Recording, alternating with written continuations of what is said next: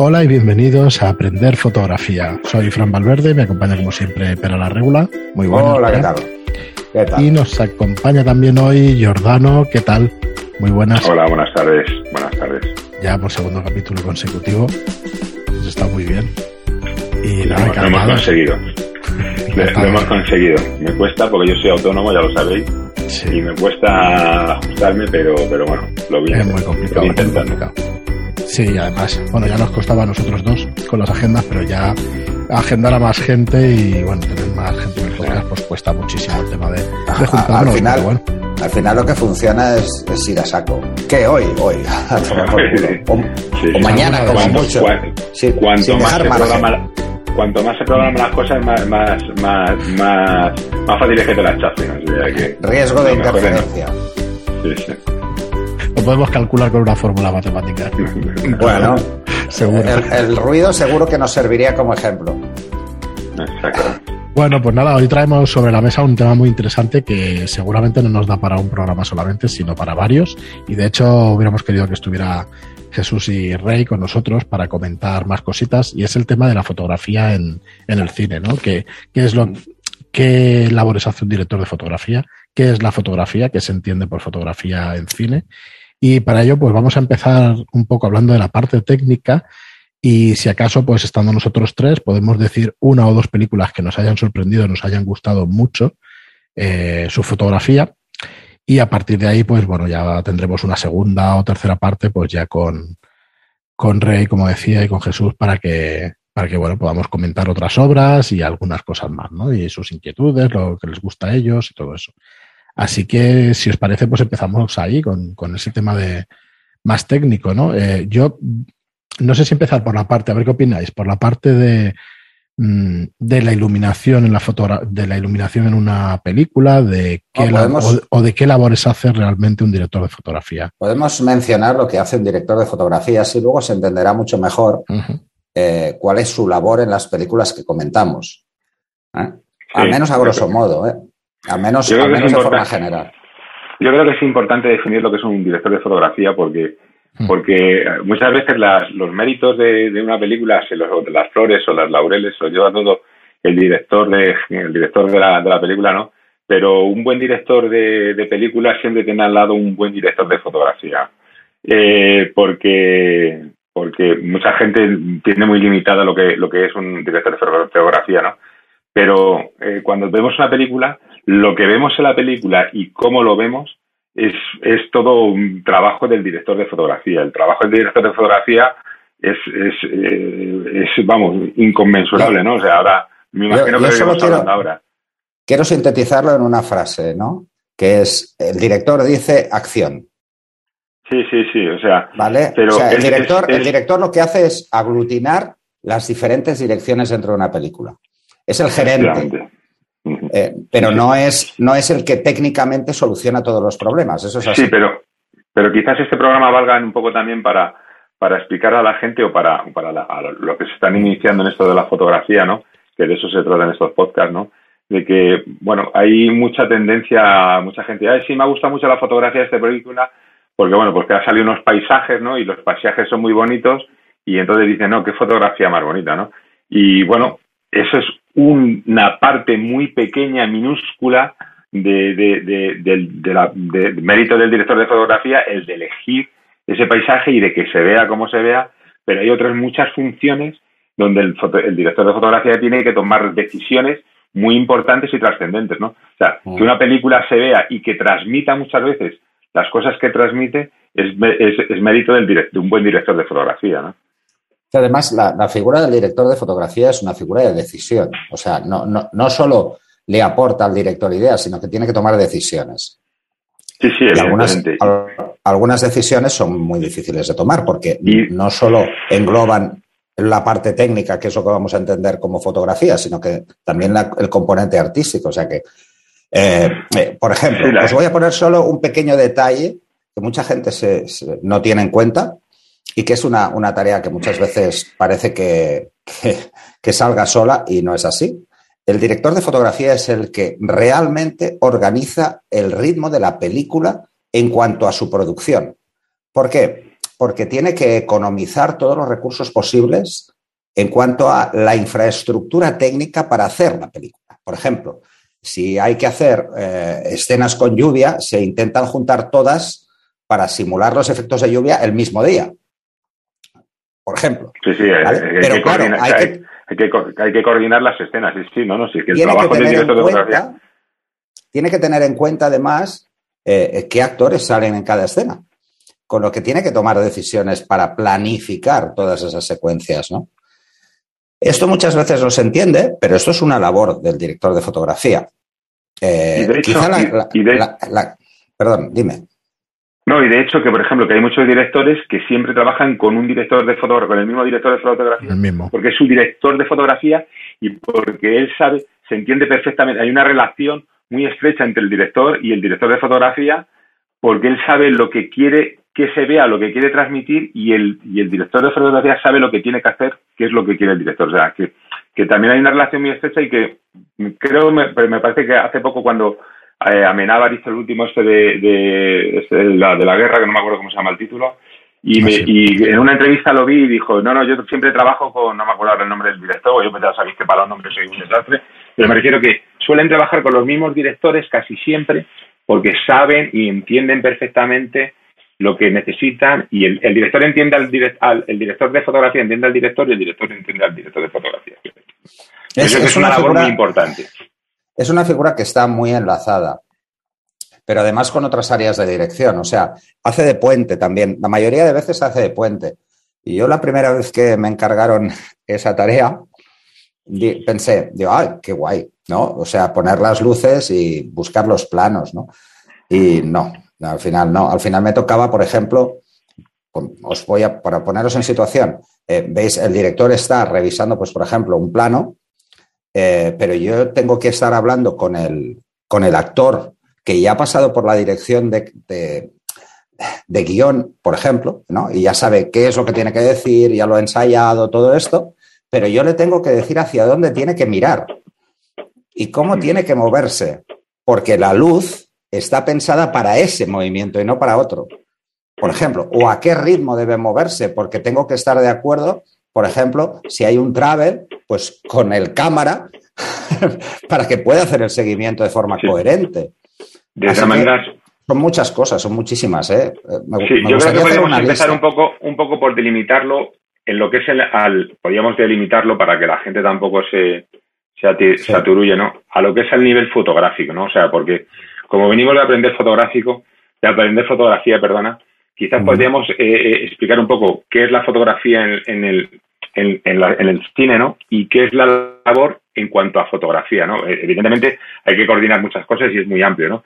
Pero que a nivel fotográfico, por ejemplo, eh, aparte de, de, o sea, el, director de fotografía es el que se encarga de, cómo se ve y es el que se tiene que encargar de cuando el director le dice, oye, yo quiero un, que se vea un paisaje de esta manera, de tal es el que tiene que tiene que elegir la óptica, tiene que saber si tiene que meter un, un gran angular o, para porque dependiendo del tipo de plano no tiene que elegir los planos no dice oye pues quiero un primer plano quiero un plano de eh, un, medio plano quiero no sé entonces cada cada cada escena que primer, previamente se ha creado en un storyboard porque con el guion se crean unas en un storyboard y me imagino que todo eso ya la gente sabrá un poco de qué va no es el director de fotografía entre entre muchísimas cosas no el que tiene que elegir esa óptica y, tiene que decidir, decidir también es dónde se pone la cámara, en qué altura se pone la cámara, porque, por ejemplo, si se quiere transmitir una sensación de, que un, personaje tiene miedo,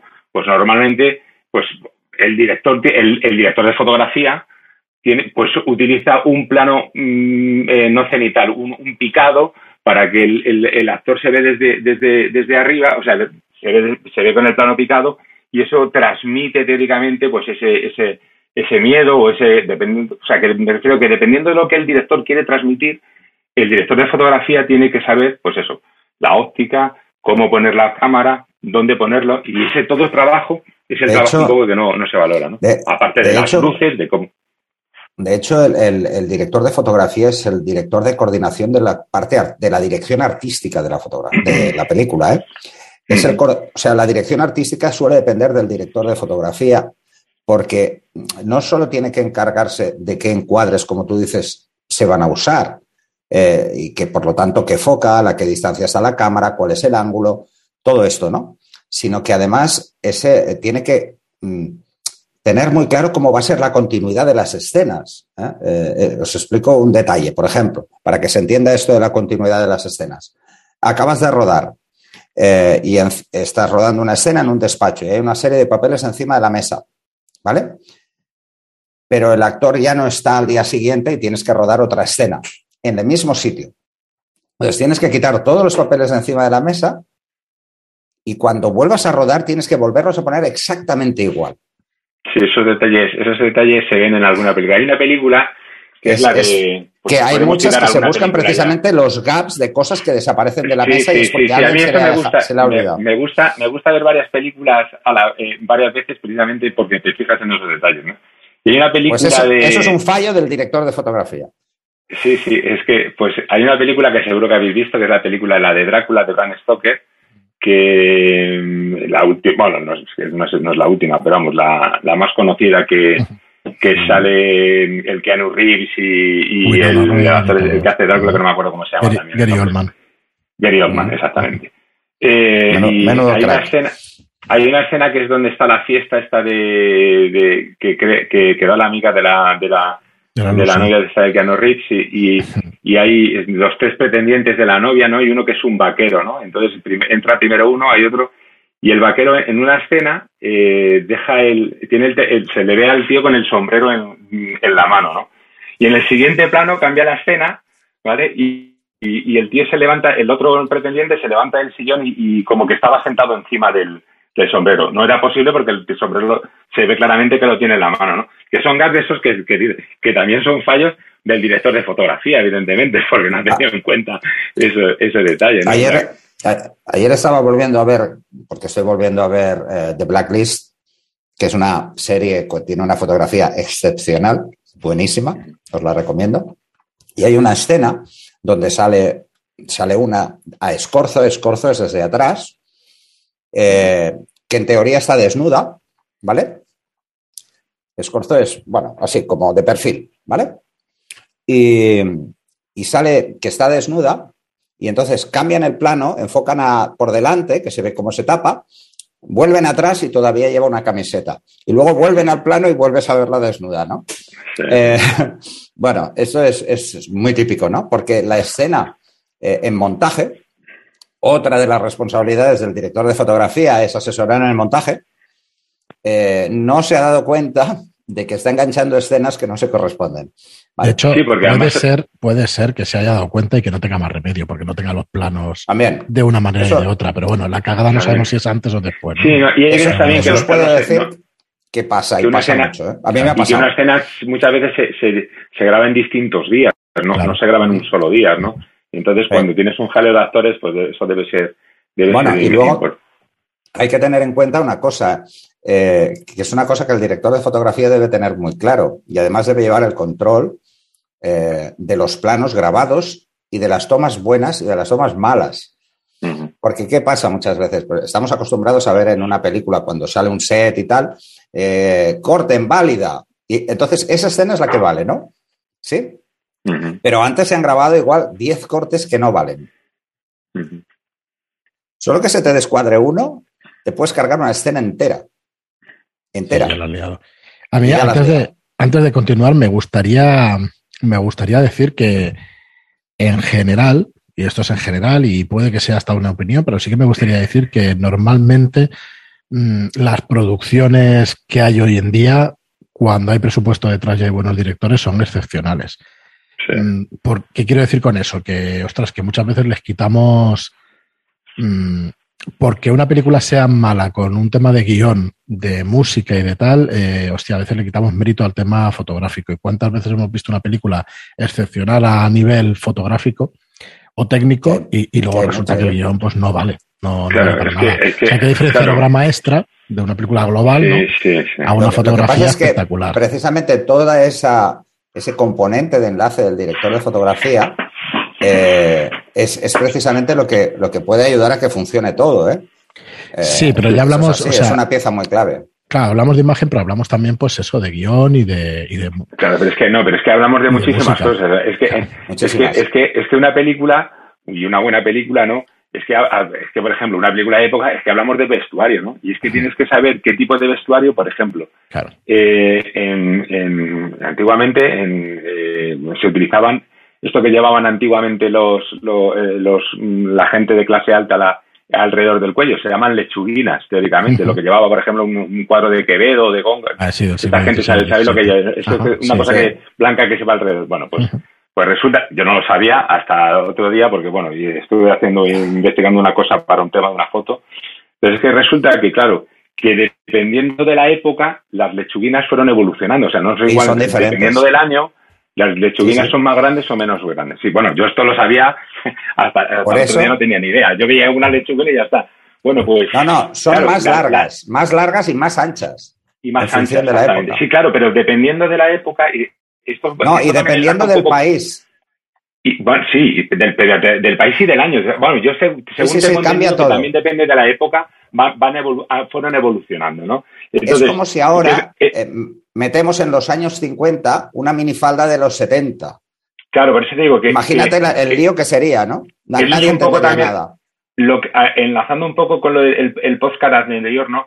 Lo del nivel técnico, ¿no? Entonces, a nivel, de, a nivel técnico, una, una película, ¿no? Como son tantísimas cosas, ¿no? Dices, ostras, eh, tienes que saber concordar y decir, no, esta película es, está ambientada en este año y esto lo puede haber, no sé, es como estar viendo una película de, la Segunda Guerra Mundial, ¿no? y aparece un casco de esos que tenían, porque hay una, o sea, cuando ves una escena a otra, decía, bueno, yo aprendí a diferenciarse la Primera Guerra, Primera Guerra Mundial, la Segunda Guerra Mundial, dependiendo del tipo de casco, ¿no? Pues se varía, ¿no? Entonces, bueno, pues esos tipos de detalles eh, tienen que estar cuidados, ¿no? Y ahí se valora el trabajo de, de, de, de, de, eso, de, esas direcciones, ¿no? Pero me refiero que hay que coordinar, como dice Fran, muchísimas cosas, ¿no? Que es que no es, es el, vestuario, la música, una buena, una buena peli, puede ser una película medianamente pasable, pero le metes un buen director musical y la película cambia completamente. Por ejemplo, a mí El Señor de los Anillos, como película, bueno, es una película que está muy bien hecha, evidentemente el presupuesto es acojonante y eh, eh, hay una gran historia detrás porque es, una, es la historia del Señor de los Anillos,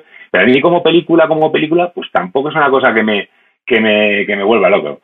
Pero claro, tiene una banda sonora que, que te mete, que te mete dentro de, de, esa, de, esa, historia, ¿no? Luego, claro, la fotografía, ¿no? O sea, el trabajo de, que hay ahí, claro, es una película que, ah, te engancha aunque no quieras. A, mí me gustaría, pues eso, volver, volverlo a poner en valor porque tú ves una serie mala americana y bueno, quería sobre todo ponerle flores a los americanos, aunque no sea muy políticamente correcto, porque técnicamente son acojonantes. Son, muy buenos, son muy, buenos. tú ves una fotografía hecha en una universidad, ¿vale? Y ahora hablamos de fotografía únicamente, de un fotógrafo de barrio y de calle y es excepcional técnicamente. Sí.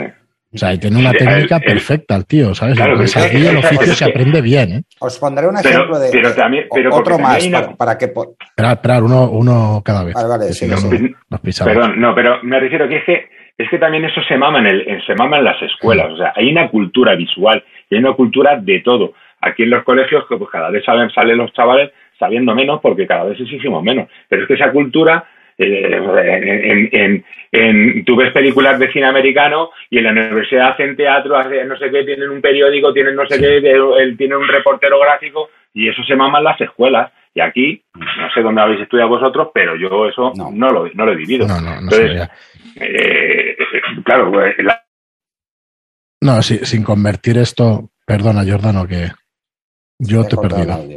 Sí, se ha cortado el audio. Perdona, que se te ha cortado el audio. Que si convertir esto en una proclama de absolutamente nada, yo sinceramente sí que, pues eso, quería romper una lanza a favor de, esa fotografía tan bien hecha. Y ahora eh, tenía una pregunta pues para Pera o para Jordan también, que es... Pero espera, eh, antes os, meto os meto un detalle, ¿no? O sea, para que la gente se haga una idea, el director de fotografía está en todas las fases del proyecto.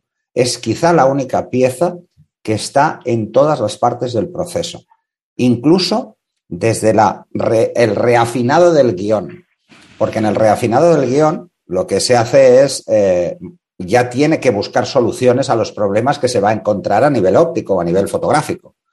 ¿Vale? Yo os, voy a poner una anécdota que, tuve, muy, muy, tonta, y es que en el guion eh, había un eclipse total de luna y eh, la película transcurría en aproximadamente ocho horas. Y eh, llego yo al guion y le digo, un eclipse de luna no dura ocho horas. El, máximo, el total, son unos 100 minutos. Así que no puede durar toda la noche, ¿vale? Para empezar. Porque era conceptualmente era imposible, ¿vale? Entonces, como conceptualmente ya era imposible eh, que durase ocho horas, pues tenían que entender que había que sintetizar el tiempo de una forma que cuadrara, porque si no, sería imposible, ¿no? O sea, iba a cantar mucho. Eh, al, guionista le parecía una chorrada. Porque, ¿sabes con qué me salía? Y, el, y, en ese caso era una directora, también le parecía algo que me, me saltaba con una frase constantemente, con eso de eh, la libertad literaria, ¿no? Por decirlo de alguna forma, como decir, bueno, esto es parte de. No, esto es, hace que una película haya un porcentaje de gente que no se la crea, por ejemplo. ¿eh? Hay que saber también qué tipo de cine es, ¿no? Porque vamos a ver, si tú estás viendo El Señor de los Anillos y te sale un dragón, digo, bueno, pues si va a salir un dragón me da igual que el eclipse de 8, 8 o 10 Ah, no, no, da igual. Porque estoy en, la tierra, estoy en la Tierra Media, ¿no? Por decir algo, ¿no? Sí, exacto. También depende, depende, evidentemente, hay películas que requieren mayor rigor histórico. Eh, en, este caso era una, En este caso era una película que realmente el protagonista era un astrofísico, o sea que no podía decir esas burradas. ¿Vale? Eh, porque es igual, no hace falta ser astrofísico, eso cualquier persona con dos dedos de frente eh, se va a la Wikipedia y sabe lo que dura un eclipse. Sí, sí, está claro, está claro. A empezar, o sea, esta es la cosa más chorra que hay, pero. Luego, por ejemplo, discusiones incluso de guion. Para que a mí, por ejemplo, a mí, volviendo un poco a lo que había dicho Fran de lo de las series americanas y las películas americanas, sobre todo de antes, ¿no? Yo tenía, cuando, sobre todo cuando era joven, tenía ese pequeño conflicto, porque, por ejemplo, una de las cosas que el director de fotografía tiene que saber y tiene que entender y que tiene que dominar es sobre la teoría de color, ¿no? Y yo recuerdo cuando, cuando, cuando era joven, ¿no? Que mm, tú veías el cine americano, ¿no? Y, tú veías ese colorido y, y, todo un colorido acompañaba en la película y te transmitía y te, y te hacía, no sé, y luego veías una película española y decías, hostia, aquí hay algo que cambia. O sea, tú veías y, veías cosas de, de, hostia, ¿por qué esta película americana la veo y me, y, me, me, atrae, ¿no? Y veo una película de, de eh, España los tiempos, ¿vale? No, no, no, digo, eh, cuando digo, veo una película española y parece que es que la he grabado yo cámara, ¿no? Y claro, ahora sí que entiendo que es, que es labor del director de fotografía, ¿no? Ese trabajo de cómo se veía la película y de cuando tú veías una película americana y veías una película española y dices, eh, tengo mi conexión inestable, me pone aquí, pero bueno, eh, pues eso es trabajo del director de fotografía, de saber, vale. Pues, pues bueno, no sé si me ha oído lo que he dicho, pero. Sí, sí, sí, se, ha, entendido perfectamente, eh, Yo es que, de hecho, la, siguiente pregunta, por avanzar y luego poner nuestros ejemplos, de, películas, ¿no? Por poner un par cada uno, que si no nos alargaremos mucho. Eh, la pregunta ahora es, vale, para conseguir ese objetivo de que esa película esté bien rodada, esté bien hecha a nivel de fotografía, ¿qué es más importante? ¿El tema técnico o el, conocimiento o el presupuesto? Y creo que son las tres cosas. Claro, para que sea redonda entiendo que todo, ¿no? Lo más, lo, más, lo más importante para que el director de fotografía pueda hacer su trabajo al menos bajo mi punto de vista, ¿eh? es de entrada que tenga un equipo de personas lo suficientemente con las que se lleve muy bien, ¿eh? que pueda hacer equipo. Eso, de entrada, casi todos los eh, directores de fotografía en Estados Unidos es muy normal. Aquí solo firman con el nombre, pero en, Estados Unidos se firma con SCP, es como una sociedad, es un grupo. ¿Vale? O sea, siempre es un grupo. Es un grupo de personas que están adscritos al equipo de fotografía. Entonces, es, importante que tengas medios técnicos, porque el director de fotografía tiene que escoger las cámaras, los objetivos, las iluminaciones, un montón de, de técnica para poder hacer la película. Eh, importante, pero además también tiene que saber de cosas aparentemente eh, absurdas, ¿no? Como, o, que la gente no se da cuenta. Por ejemplo, que si se va a filmar en una localización, tiene que saber, pues, eh, en la época del año que se va a filmar, las probabilidades de lluvia, por dónde sale el sol, a qué hora sale, a qué hora se pone. Eh, esa faena sí que es igual a un fotógrafo. Hasta, cuántos coches pasan por esa calle eh, para saber cuánto más o menos va a costar cortarla. O sea, cosas de lo más absurdas. eh, dentro de lo que dices, bueno, es que yo voy a hacer foto. No, no, no, no, no. Vas a controlar toda la escena. O sea, e, ese es parte de tu trabajo. Eh, hay, gente en tu equipo. Eh, tienes que saber si vas a tener que comprar, bueno, alquilar grúas, alquilar grupos electrógenos, una serie de cosas tremendas, ¿no? Eso en cuanto a la parte tecnológica o técnica de la película. Pero luego es una figura de supervisión pero yo quiero, yo quiero romper una lanza y hablando un poco, volviendo un poco a la de las sí, yo creo que sí, que el presupuesto es importante, porque las grandes películas siempre han contado con un pero pero yo creo que, que, la, que la imaginación o la capacidad técnica, no, la capacidad técnica a la hora, creativa, la, otra parte, creativa. La, parte creativa es muy importante. Y me refiero a que hay películas muy antiguas, y ahora te comentaré un ejemplo, un ejemplo, que no hay la tecnología que hay ahora y tú las ves y dirías, hostia, esto está hecho de puta madre. Creo que estaréis todos recordando cuando se salió La Guerra de las Galaxias, que, fue una película que, decía, bueno, vaya maravilla. Y cuando con el tiempo hemos visto los making of de la Guerra de las Galaxias, donde pintaban los fotogramas a, mano y estaba todo hecho a mano, decías, ostras, pues me refiero que que no tenía mucho, mucho nivel técnico. Hombre, evidentemente habrá un presupuesto porque son un montón de horas de trabajo, ¿no? Pero me refiero que, que, que tampoco había un nivel técnico. O sea, era, era más cuestión de, ¿cómo resolvemos este problema, no? Tengo este problema, tengo que hacer esta escena o tengo que sacar esto, tengo que saber a qué hora, porque bueno, pues no tengo, no tengo flashes, no tengo CD, pero bueno, pues, pues mira, pues voy a aprovechar la luz del día en esta hora del día y voy a generar este tipo de ambiente, o bien voy a esperar a un tipo, tengo que generar este tipo de atmósfera, no tengo estos recursos, ¿sabes? O sea, me refiero que, que la, la, creatividad del director de fotografía también cuenta mucho a la hora de ahorrar presupuesto en, en, la, en la película. Claro, claro, claro. Pero, pero es que además tú piensas que antes todos los procesos de colorimetría que, por ejemplo, se hacen ahora en postproducción, antes se hacían en producción, porque la postproducción era muchísimo más cara. Claro, claro. Entonces, a base de lentes, de filtros de color. Exacto. Por ejemplo, eh, volviendo a lo del eclipse, yo tuve que simular un eclipse con filtros, precisamente para que a postproducción no tuviese una carga innecesaria en coste. Porque lo que yo podía solucionar en 10 minutos de un poco de imaginación, en postproducción se habrían pasado horas. Pero que es que, eh, pero eh, con esto, en, este detalle y, la, hilamos, en este detalle hilamos un poco con el proceso fotográfico o con la fotografía que es lo nuestro, ¿no? O sea, cuando hacemos una fotografía, eh, todo lo que consigamos con la, nuestra cámara siempre nos va a ahorrar tiempo luego en la postproducción, ¿no? Pues por eso hay que intentar siempre que fotográficamente lo que nos saca la cámara sea lo más para similar a lo que nosotros pretendíamos. Luego con en postproducción podemos hacer muchas historias, ¿no?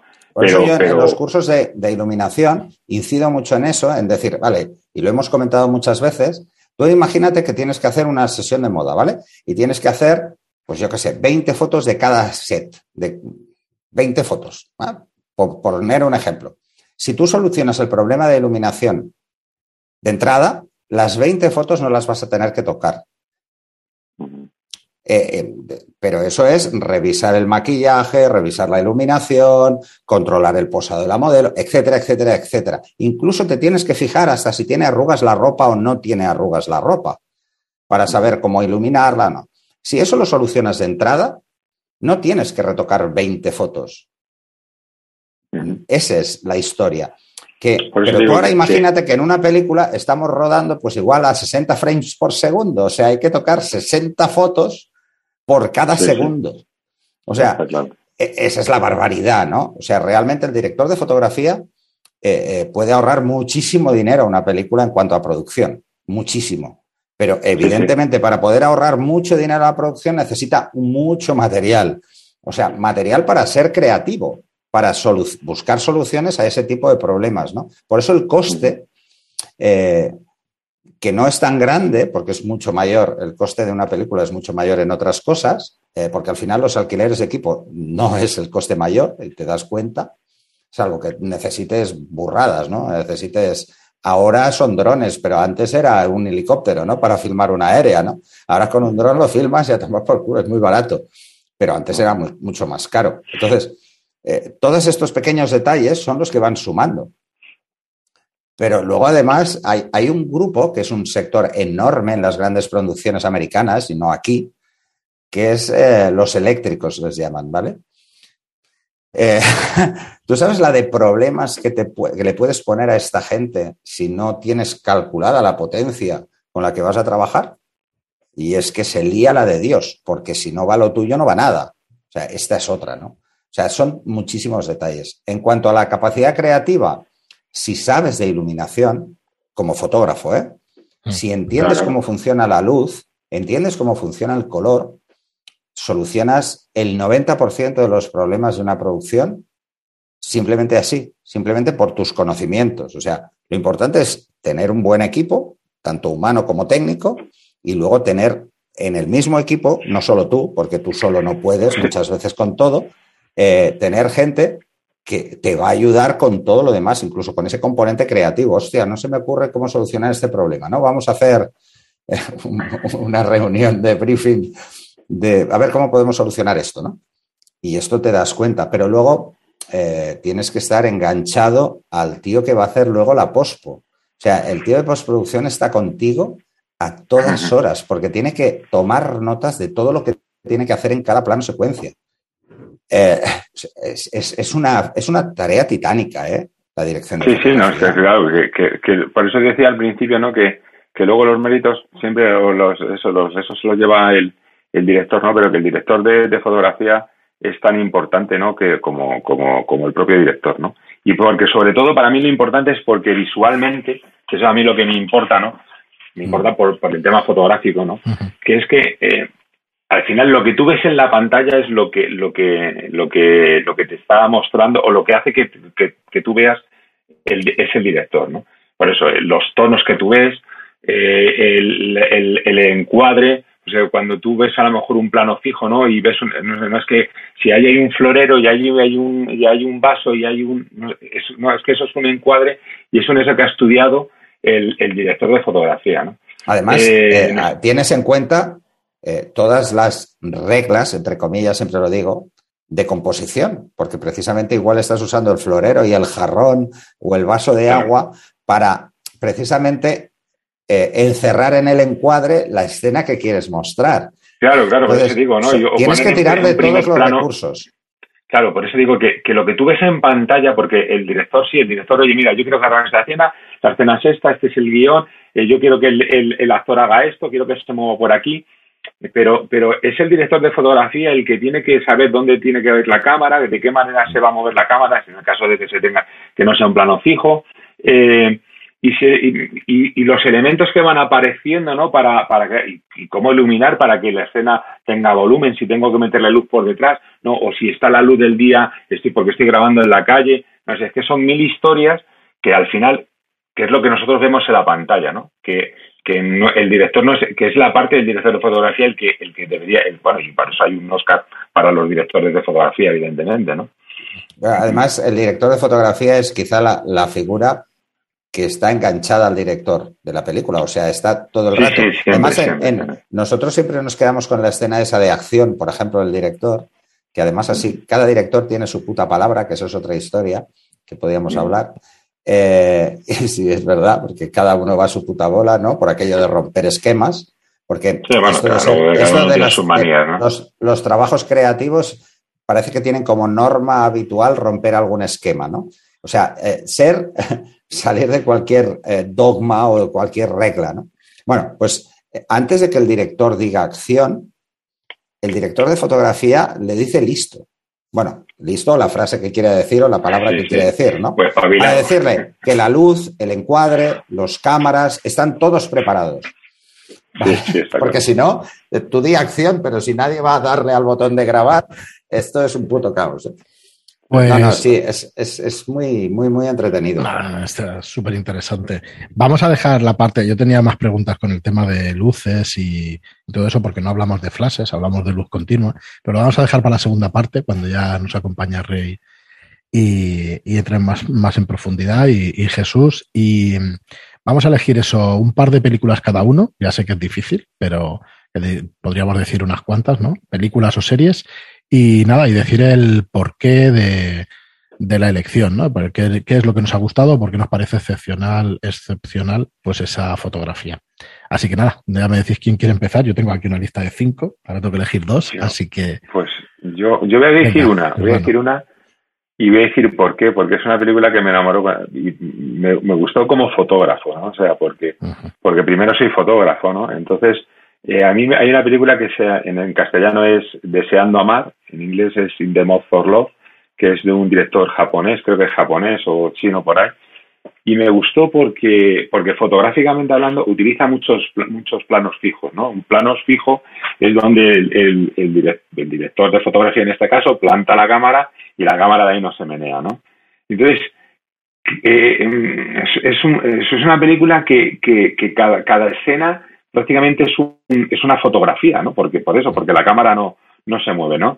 Eh, y, y, si te das cuenta, ¿no? O sea, es que cuida todos los detalles de composición, cómo está puesto una cosa en un primer plano. Luego, aparte de la película, es una película, mm, como digo, japonesa, eh, japonesa, creo que ya estoy, hace ya tiempo que la vi, creo que es japonesa. Y bueno, sabéis que la cultura japonesa es una cultura muy estricta, muy, muy, muy rígida, muy encorsetada, ¿no? Eh, entonces, eh, bueno, pues la, eh, respeta mucho sus tradiciones, ¿no? Y el, el, papel de la mujer y el papel del hombre están muy, muy encorsetados, ¿no? Entonces la mujer no puede tener ningún desliz, tiene que ser una cosa, bueno, pues una cultura, como todos sabéis.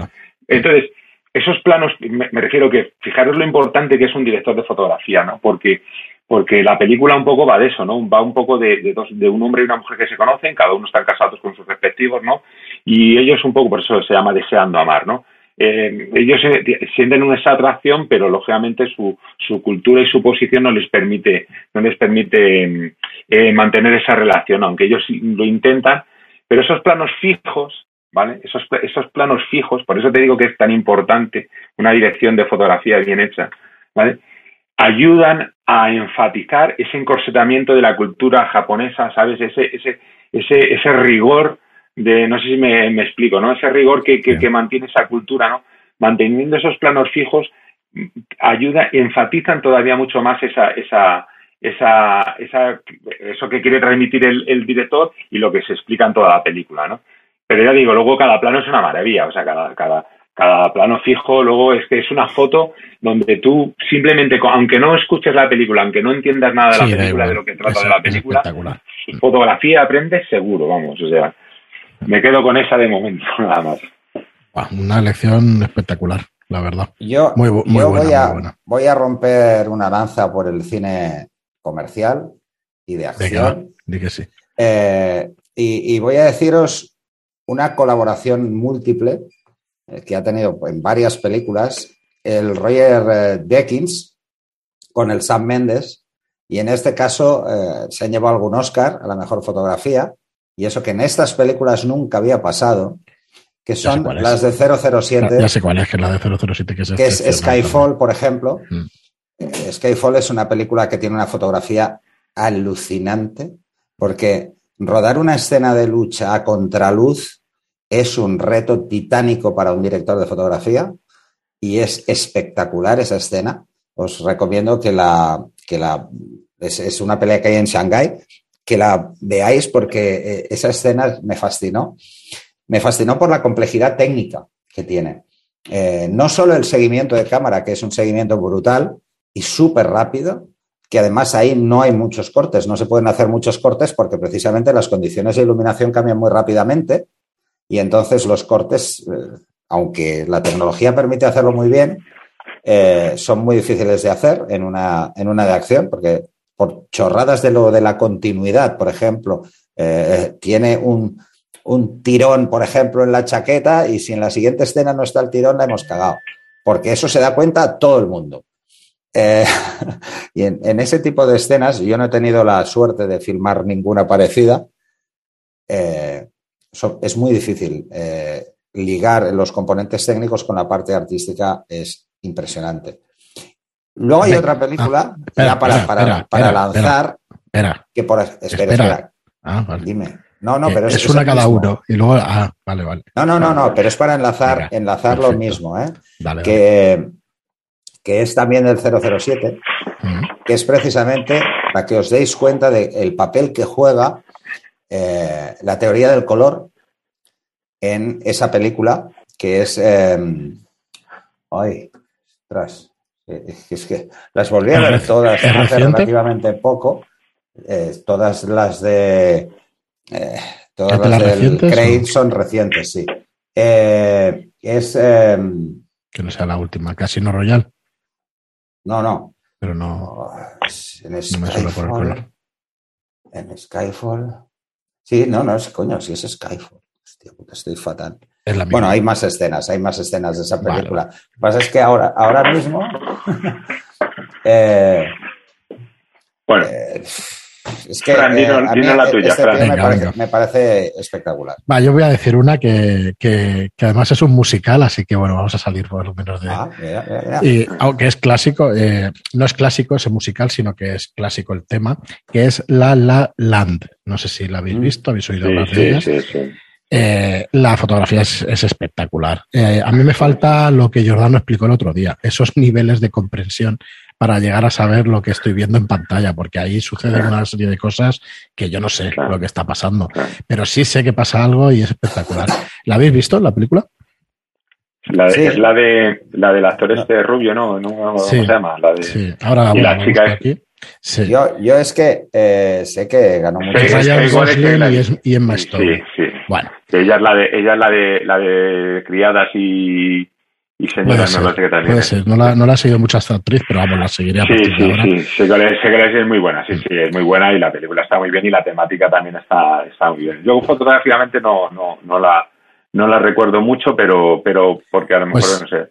¿Qué recuerdo yo? Eh, recuerdo, recuerdo los colores directamente. O sea, eh, ahí en cada una de las escenas tienes los colores primarios. Está el rojo, está el azul, está el amarillo. Y, bueno, es espectacular, la verdad es que es espectacular. Hay como fotografía, hizo la iluminación, hay un montón de escenas nocturnas, hay un club de jazz, bueno, hay una serie de escenas y eso, y sobre todo lo que más recuerdo son los colores. El, el tema de, mm, de cómo están compuestas las imágenes directamente con el color y cómo cada uno de los protagonistas pues quiere decir una cosa con lo que lleva puesto, con su mismo vestuario, de colores además lisos. De colores, es un amarillo, amarillo entero el vestido de la chica y es muy espectacular. Por eso, por eso es importante, yo creo que, y también muchas veces es importante porque cuando tú una buena película la ves varias veces, muchas veces te mm. das cuenta, o sea, yo es que hay películas que he visto a lo mejor 15, 20, o sea, yo para algunas películas soy un, soy un caso. Pero hay películas de esas que, que las ves y te fijas en unos detalles, porque la primera vez a lo mejor, pues bueno, te, fijas en el argumento, ¿no? Pero luego cuando la ves otra vez ya te vas fijando en mm. otro, tipo de historias, si te fijas en la fotografía y cómo está hecha, y te fijas en eso, en esos gazapos que también algunas películas tienen, ¿no? O sea que, que cuando una película la ves varias veces, siempre es importante. Quería comentar una cosa, ¿no? De, que, de lo, sobre lo que ha dicho Pera, ¿no?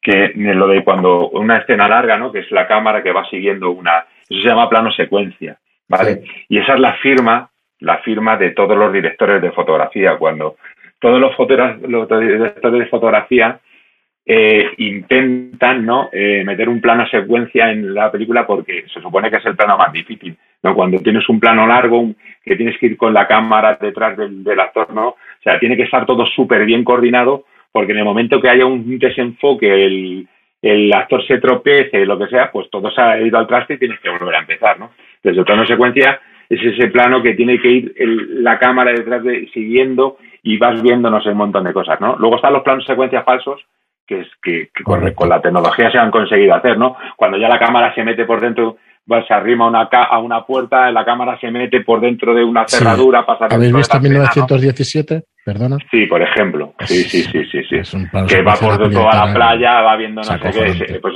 esos son planos secuencias, ¿no? Además, eh, además es que todos los directores quieren incluir siempre un plano secuencia, ¿eh? Claro, porque esa es su firma, o sea, diciendo...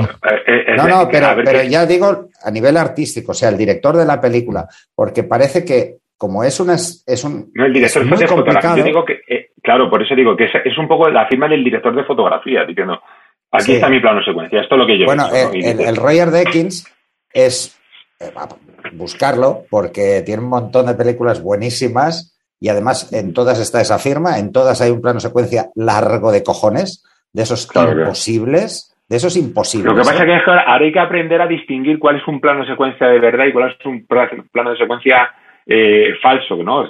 falso en el, sentido que está hecho digitalmente los empalmes, pero que, mm. Argumentalmente, bueno, pues la, escena está, está, continua, está Bueno, tenéis otro plano secuencia también brutal, aparte de Skyfall, también del el Roger Deakins, en Blade Runner 2049, mm. que también es suya, ¿no? Y ahí, por ejemplo, pues también el tema del color es algo que, ya se hereda de la película original de Blade Runner, eh, mm. que bueno... Es que Blade Runner tiene, una de sus personalidades es el color, claro, evidentemente. Eso es. Entonces, claro, no solo hacer una película veintipico años, treinta años después, no sé, una barbaridad, sino que además mantener la esencia de la película. Eso es complicadísimo. Yo no sé si habéis visto, por el tema del color, no sé si habéis visto una película que también es buenísima, para mí es buenísima, ¿no? O sea, pero que luego ya cada uno yo creo que sí, que es buenísimo. A cualquiera que lo vea, la recomiendo y a la gente que esté escuchando el podcast se lo recomiendo, ¿no? Hay una película que se llama Largo Domingo de Noviazgo. La conozco, pero no la he visto. No la he visto, no la he visto. ¿No la has visto? Pues tienes que verla. Porque, porque es una película en todos los sentidos, tanto en fotografía como en argumental. O sea, el guion es la pera, ¿me entiendes? O sea, es la pera, de pera, pero bueno. Eh, eh, es muy, muy buena, pero, pero por el tema del color, ¿no? O sea, si, y, mantiene toda esa tonalidad. No sé quién es el director. No sé quién es el director. Ah, yo ahora mismo ya te digo que yo sé de los nombres, no sé, pero bueno, que como película es, es, la. Es el mismo de Amelie, de la película de pues Amelie. sí, por ejemplo, es que sale, y sale la actriz esta de Amelie, claro. Es que los colores así y, tiene un, y, tiene un cuerpazo la, la muchacha Impresionante. no sé si esto es políticamente correcto decirlo en un podcast. No pasa nada. Pero, no pasa nada, puede decir lo que quiera aquí. Eh, es que es así, además. o sea, tú, no, no, es que, siempre, es que, es que en la película, en la película, en la película esta sale y sale un plano, no sé si, eh, porque la chica tiene una enfermedad en las piernas, ¿no? Y tal, y, y, tiene que ir a un, a un, un hombre que le dé unos masajes y tal. Y bueno, pues la escena de la chica, pues es, no se la ve nada, ¿eh? Simplemente lo que pasa es que tiene un cuerpo perfecto, unas curvas impresionante. ¿no? A no ser que sea labor también, labor también, labor de resaltar también del, director de, fotografía, evidentemente. Bueno, eh, eh, vamos a romper una, una lanza por el cine español que antes lo hemos dejado un poco tocado. Una, una de las películas que tiene una fotografía brutal, pero eh, Guillermo del Toro es un crack, es, el laberinto del fauno. Sí, lo que pasa es que Guillermo del Toro no es mexicano. Sí. Bueno, pero es una película. de producción española, con, actores, españoles. Vale, vale. Sí, sí, a mí también me gustó mucho esa película. Y, sí, los actores son eh, españoles y tal. Sí, sí. Y entonces, eh, esa, esa, película es, tiene una fotografía espectacular. y en ese momento, eh, Guillermo del Toro no tenía el presupuesto que tiene ahora, claro. Claro, claro. No, no, está claro. Esa es otra, ¿no? Esa es otra, ¿no? Porque dices, pues, te, das cuenta de, de en lo que decías tú, el componente creativo, aparte del componente pecuniario, ¿eh? cuánta pasta hay, pues a veces sustituirlo por creatividad es lo que da estas obras maestras. Mira, una para poner peor al cine, si queréis americano, no tengo ningún mucho problema yo. Hay una película que se llama Crimson Peak, muy malas. Crimson, Peak, ¿vale? que es una película también de Guillermo del Toro, una película de como si fuera un relato de Edgar Allan Poe, que es estilo gótico, rollo gótico, donde la fotografía es espectacular y la película no vale nada. Porque es una historia pues, de lo más clásica y de fantasmas y tal, y la película en general no vale gran cosa, o es mi opinión. ¿eh? Mira, pero técnicamente es excepcional, o sea, es alucinante. Te voy a decir una película que el guion no, está vacía, no es nada, el guion no es nada del otro mundo, porque es una historia de lo más imbécil, eh, pero hay dos cosas que salvan la película y la hacen excelente. Y una es la fotografía y la otra es la banda sonora. ¿vale? Que es Memorias de África. Es la historia, es una historia contada mil veces. Lo que pasa es que es la Meryl Streep y el Robert Redford, que dices, bueno, son bueno, pero yo, a, mí la Meryl Streep plato que es que para mí es una... No, no, no, para mí también, ¿eh? Yo ya lo he dicho, ¿eh? Tanto Robert Redford como Meryl Streep son dos actores, del, dos actorazos, o sea, de lo mejor que, que ha habido en el cine, y te das cuenta de que la historia es absolutamente anodina. Porque igual un poco esta, esta que os decía no, no llega ni a eso. O sea, las interpretaciones son normales, todo Pero si os fijáis en la fotografía, y, en la música y en cómo enlaza la fotografía con la música, dirás, eh, te parece excepcional, o sea, te quedas. No, pero eso también es un poco, un poco eh, lo que tú también decías antes, ¿no? Que también un director de fotografía y un buen director, si, se reúne de buenos directores, el director el de la música, el ya digo, eh, a lo mejor no tienes un buen producto, pero pero todo el conglomerado consigues consigues que, que, aquello suba. Sí, donde no había un guion importante, pues parece que. No, porque además eh, eh, la música se suele poner siempre, ya se sabe a priori que música puede haber en, algunas escenas, pero sobre todo se deciden en, montaje. y en montaje, el. Bueno, yo creo que. para que cuadren los planos, sí. Porque los planos tienen que cuadrar, por ejemplo, si hay una sí, pero bueno, tiene que, haber, no sé, por ejemplo, eh, tiene que haber un trabajo previo, depende, ¿no? Porque hay películas donde utilizan música no, que ya está hecha hmm. y hay otras donde hay un hay un director de música, o sea, que es que y ahora mismo no, eh, no, pero vamos, el, el Morricone este, el Feimer este, el, uno que empieza por Z que no me acuerdo. Me refiero que hay muchos y muy buenos, ¿no? O sea, que, que, que, todo influye, ¿no? O sea, que todo, todo, todo influye. Venga, pues vamos a decir nuestra segunda serie o película y ahora por orden inverso, si queréis empiezo yo. que, yo ya he dicho la segunda, ¿eh? O sea, yo ya he cumplido ah, con vale. dos. Vale, Pues, bueno, yo, bueno, yo he dicho, Como, como tres. vale, va otra. Venga, va, pues voy a sacar True Detective, ¿vale? Que es una serie, la primera temporada, el resto para mí no existen tampoco están tan mal, tampoco están tan mal. Estoy totalmente de acuerdo contigo. Entonces, en la primera hay un, lo que decíais de plano secuencia, creo que el capítulo 4 o el 5, hay un plano secuencia donde el tío se interna allí, hace de, se mete en unos moteros y bueno, intenta sacar allí a uno de los testigos y, y es, es brutalísimo. y toda la fotografía es espectacular también en esa serie. Esa serie es buenísima en todos los sentidos y la fotografía pues es una de las cosas que a lo mejor no, no sobresale sobre el resto, pero es que está presente incluso en los títulos de crédito. Entonces, que, te hacen el montaje y todo, pues teniendo en cuenta ese, paisaje y toda la serie va alrededor de, ese paisaje y de, esos tonos de, de esos tonos así terrosos y de esos tonos de, la serie. Parece, o sea, la estás viendo cuando la recuperas, la recuerdas y todo eso, parece que la estás viendo. Entonces, me parece una fotografía muy buena. Iba a decir otras que tenían que ver mucho también con el color, pero que ya sacaremos en los siguientes, en los siguientes programas, pero son básicamente iguales a esta de La La Land en el tema de color y todo eso. Y True Detective pues no me parece que haga ese uso del color, pero en cambio es una cosa muy distinta que también funciona. A mí me gustaría, me gustaría, porque hemos dicho, hablado de todo, pero no hemos, no hemos dicho ninguna película en blanco y negro. Hmm. Y, o sea, hay Estaba pensando eso yo también, ¿eh? Y, había, y hay mucho cine negro por ahí que, es hmm. la leche, ¿no? Eh, de hecho, tenemos por aquí un libro de sobre cine negro. Mira, lo tengo aquí además precisamente porque porque porque ya te digo que que, que también con el cine con el cine blanco y negro también se abre y se ven muchas quizás con el cine negro te fijas también mucho más en las iluminaciones no y que cuando hay el color el color siempre también distrae mucho no y el color de por sí ya transmite no o sea que el, que el color por sí ya cuenta pues capaz de contar la historia no y en el cine en blanco y negro pues pues también se, se, se puede aprender mucha fotografía no y, y no sé por decir una película con el que ya sabéis. A ver si coincidimos. No, no, yo, yo voy a decir una facilita para que si la, la gente que no la haya visto la quiere ver. la, mía es muy fácil. yo voy a decir la del jovencito Frankenstein que, ah, que, no, que, no, que no, es, no es no es bueno pero me, eh, me refiero hay un trabajo ¿eh? o sea que, que, que hay cosas y por ejemplo con esto de los gazapos no en si alguien se anima a verla pues es una película simpática de ver y, y tal no pero una de las primeras escenas que hay donde donde no me acuerdo del nombre del actor, pero es súper famosísimo, que es el que hizo, hizo la de la fábrica de chocolate, la primera, la primera película de la fábrica de chocolate, donde está dando una conferencia. Eh, ¿Cómo, perdona? Johnny Depp. No, no, no. No, no, la versión Fábrica de chocolate, la primera. La primera ah, la primera, la primera, vale, vale, vale, Sí, es que no me acuerdo cómo se llama. Es un actor que ha hecho muchas películas. Ahora te lo digo. Rubio este.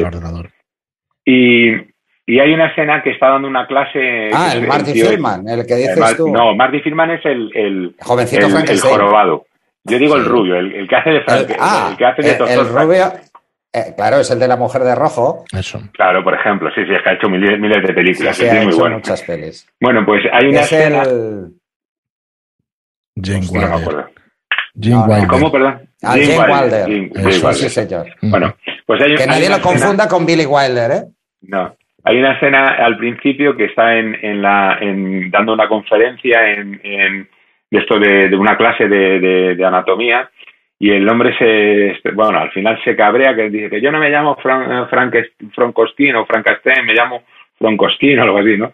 Y entonces el tío se clava un, un bisturí en la, en la pierna, ¿no? Si, si se fijan, porque claro, eso, a ver cómo lo resuelves, ¿no? En aquellos al principio, ¿eh? Sí, al principio, al principio.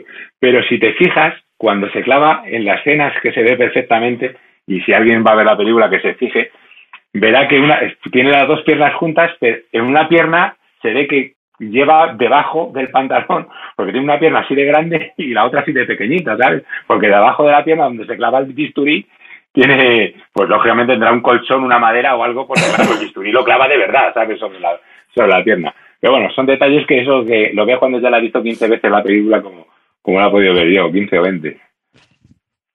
Venga, espera, pues tú la última. Bueno, pues yo voy a romper una lanza eh, por una película muy, muy antigua. Pensaba que te ibas a decir una de estas.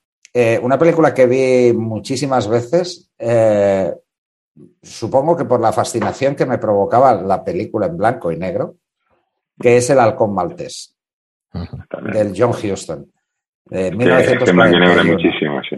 Hay muchísimas. O sea, estaba porque, claro, cine negro no necesariamente es en blanco y negro. no, no. Eh, no, porque, por ejemplo, hay una película de cine negro que a mí me fascina, que es Chinatown. También. Brutal. Eh, del, del, Roman Polanski. Y, las dos tienen una fotografía alucinante. Pero el halcón maltés hay que tener en cuenta que es, que es 1941. Claro, pues, eh, es, es, es, aparte que es quizá la primera película que se, le puso esa etiqueta de cine negro, claro, eh, el Humphrey Bogart, eh, si tenemos dos referentes entre no, pero luego, pero luego tú ves además esas películas las sabéis ahora, yo no sé si, no sé, no, sé cuál es el tratamiento que lleva, ¿no? Pero es remasterizada, ¿no? Y es verdad que la veo bueno, ¿cómo vas a ver, no sé, o en Blu-ray, ¿no? no es que tienes el alguna vez en Blu-ray, pero vamos a ver, si es una película de hace, ¿qué es lo que le han hecho a la película? Porque es verdad que se nota que dice, ostras, pero yo no sé si te has dado cuenta. No, yo la vi en el cine, ¿eh? Sí, bueno, pero. En Barcelona, en los cines de, arte, y, arte y ensayo y en los. Hay películas, hay películas de estas, que hay películas guardadas. hay películas de esas que, antiguas que, que como por ejemplo las de, recuerdo la de, mi cuñado se compró la cuando salió la colección entera del porque es un fanático de, del James Bond no y se compró la colección completa de del James Bond en, en Blu-ray no y, la colección definitiva van saliendo. Sí pero es que ostra pero es que es una decepción impresionante porque tú tenías ese recuerdo en, estéticamente y dos ya macho había películas estas que era el, el, el, Kevin, el Kevin Conner, el, el, joder, ¿cómo se llama?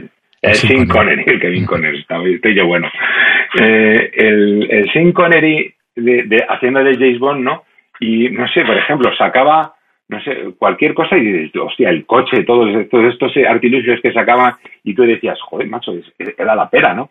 Y tú lo veías en Blu-ray que se ve con tanta definición, macho, y veías y macho, se le ven todos los fallos. Se le ven todos, de hecho. yo no quiero ver esas películas en, de esa manera. Yo dame una tele mala, ¿sabes? Dame una esa.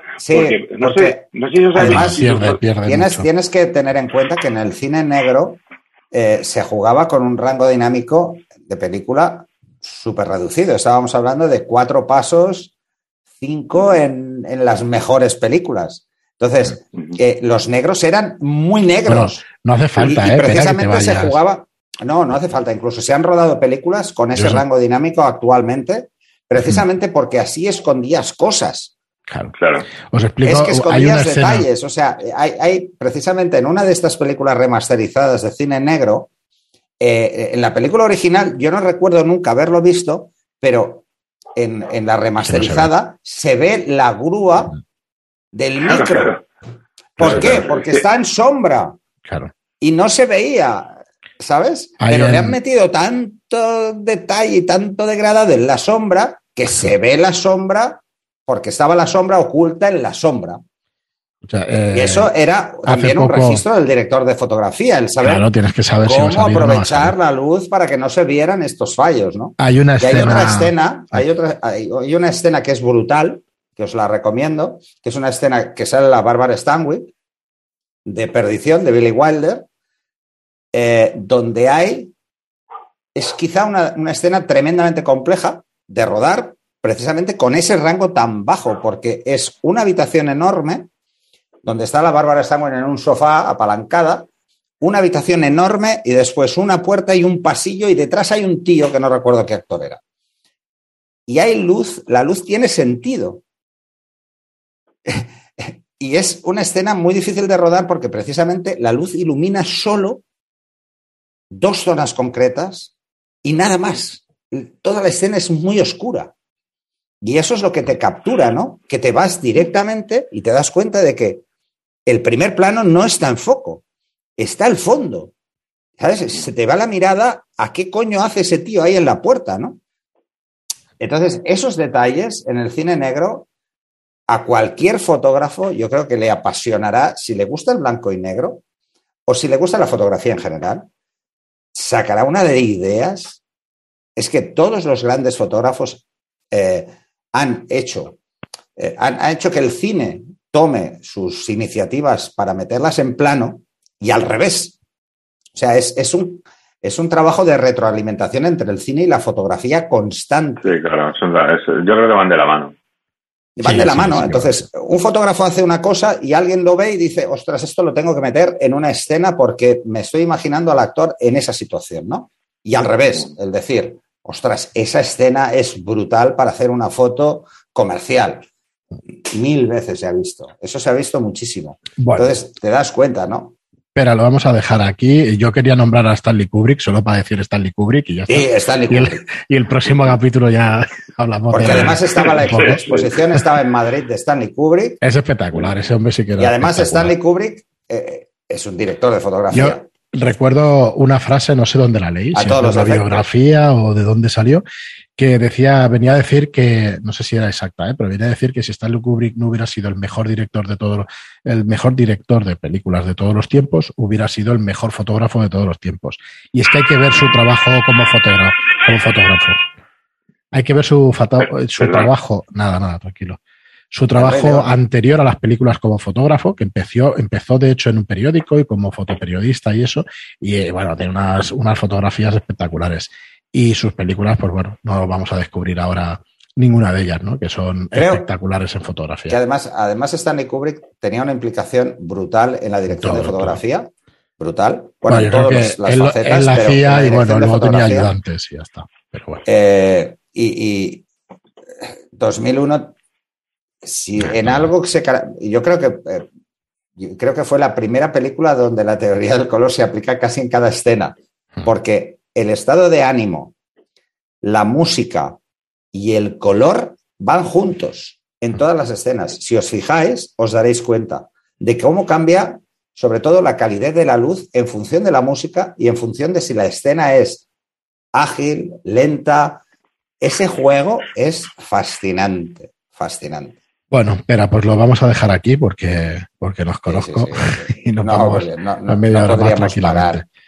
Nada, eh, encantados de, de, charlar y de tratar un tema como este, que sabemos que nos dejamos cientos de miles de cosas por el camino, pero bueno, y de montones y montones y montones de películas, pero bueno, ya tendremos ocasión de, traer más obras y de, y de comentarlas más en profundidad. Y a mí sí me gustará en el próximo programa hablar de que el vídeo o las películas son fotografía en movimiento, cómo se consigue, por qué no se usa el flash y todo eso, que es obvio, pero bueno, tratarlo, tratarlo un poco y un poco técnicamente y luego pues, seguir con, estos ejemplos y esta charla tan chula.